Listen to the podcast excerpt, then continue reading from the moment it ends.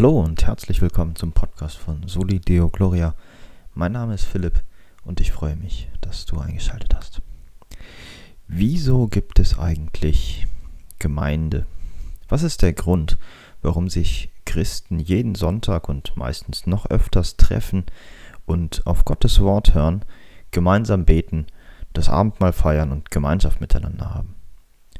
Wenn wir uns über Gemeinde unterhalten, wenn wir über Gemeinde nachdenken, dann dürfen wir nicht meinen, dass Gemeinde eine zufällige oder eine notdürftige Erfindung Gottes sei. Vielmehr ist sie der Plan Gottes für seine erwählten Kinder. Schau mal, als Adam und Eva gegen Gott sündigten, zerbrach die heile und gute Beziehung zwischen Gott und den Menschen. Gott kann Sünde nicht tolerieren, er muss sich davon distanzieren und somit auch von uns Menschen. Er muss Sünde bestrafen, weil er völlig heilig und gerecht ist. Und seit 1. Mose 3, seit diesem Sündenfall, ähm, ging es mit den Menschen nur noch bergab. Es wurde immer schlimmer. Sie begingen Sünde um Sünde gegen Gott. Lies dir zum Beispiel mal 2. Mose 32 durch, wo das Volk Israel und Aaron ein Götzenbild bauen, während Mose auf dem Berg Sinai ist und von Gott die zehn Gebote empfängt. Oder liest dir jedes einzelne Buch der kleinen Propheten durch. Die kleinen Propheten zeigen uns sehr stark, wer die Menschen sind, wie sündig das Volk Israel ist und wie heilig Gott ist.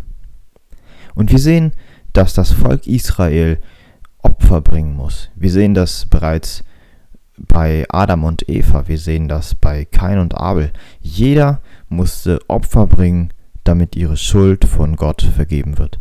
Aber sie kommen aus eigener Kraft, nicht aus ihrer Sündhaftigkeit heraus. Kein Opfer, das sie bringen, kann die Sünde bedecken, die sie haben, weil die Sünde viel zu groß ist. Doch Gott verspricht bereits in 1. Mose 3, Vers 15, dass jemand kommen wird, der die Sünde auf sich nehmen wird, die wir verdient haben. Und das ist Gott selbst.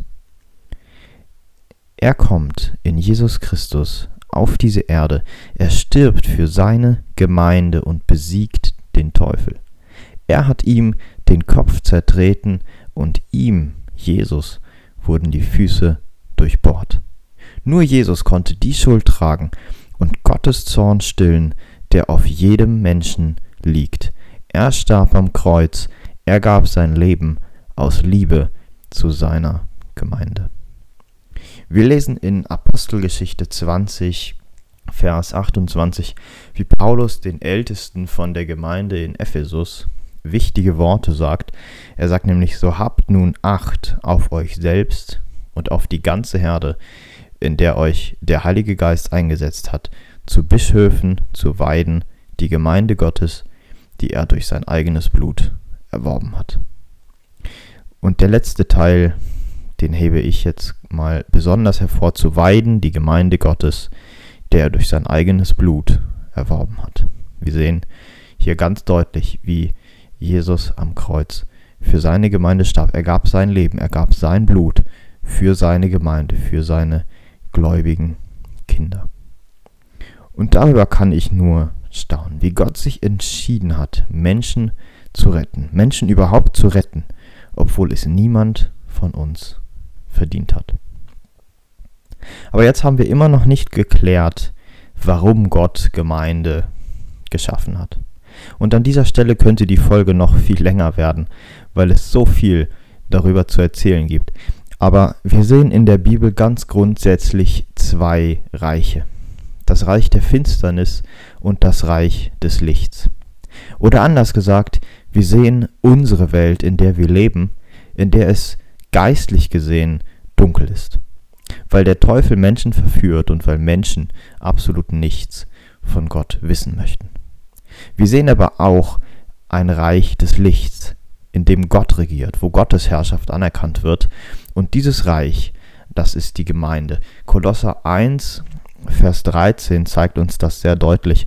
Er hat uns errettet aus der Macht der Finsternis und hat uns versetzt in das Reich seines geliebten Sohnes, in dem wir die Erlösung haben, nämlich die Vergebung der Sünden. Schau mal, als Gott dich bekehrt hat, hat er dich errettet aus dem Reich der Finsternis, aus deiner Sünde, aus deiner Trennung zwischen ihm und dir. Und er hat uns dann versetzt, er hat uns herausgeholt aus diesem Reich der Finsternis, in dem wir gelebt haben, und uns versetzt in das Reich seines geliebten Sohnes.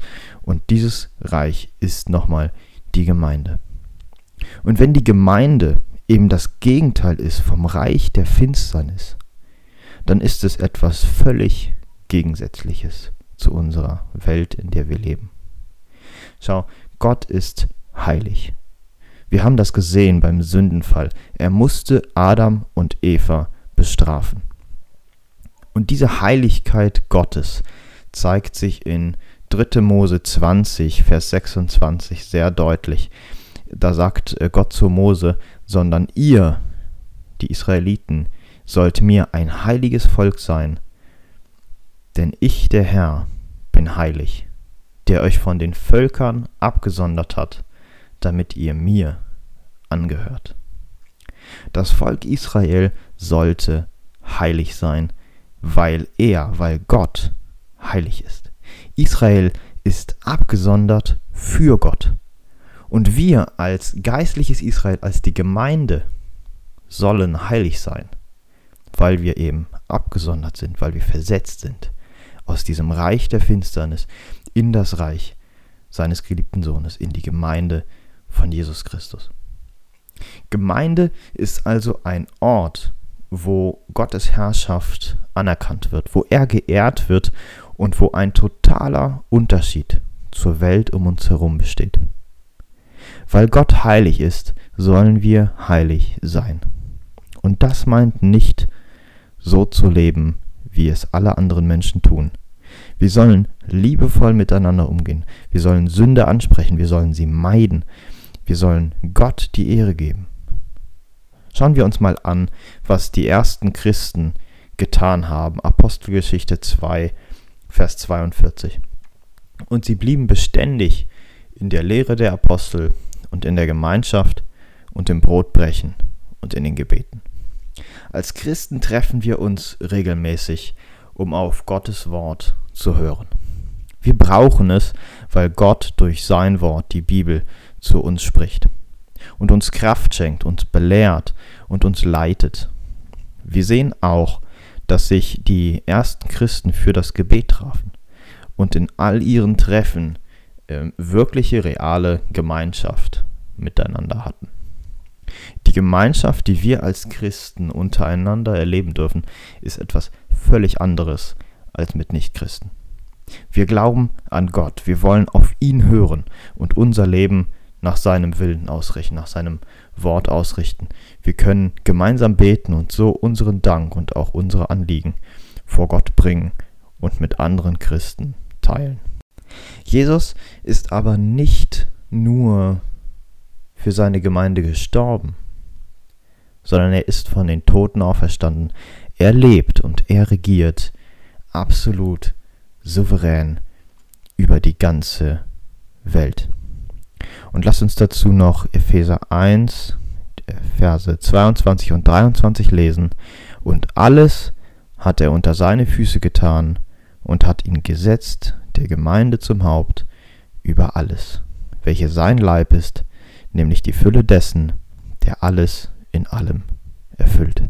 In diesem Vers lesen wir, wie Gott Jesus die Gemeinde gegeben hat. Wie Jesus der Herrscher über seine Gemeinde ist. Und in dieser Stelle sehen wir die Macht, die absolute Macht und Herrschaft von Jesus über seine Gemeinde. Er reagiert, er regiert über uns als seine Erlösten.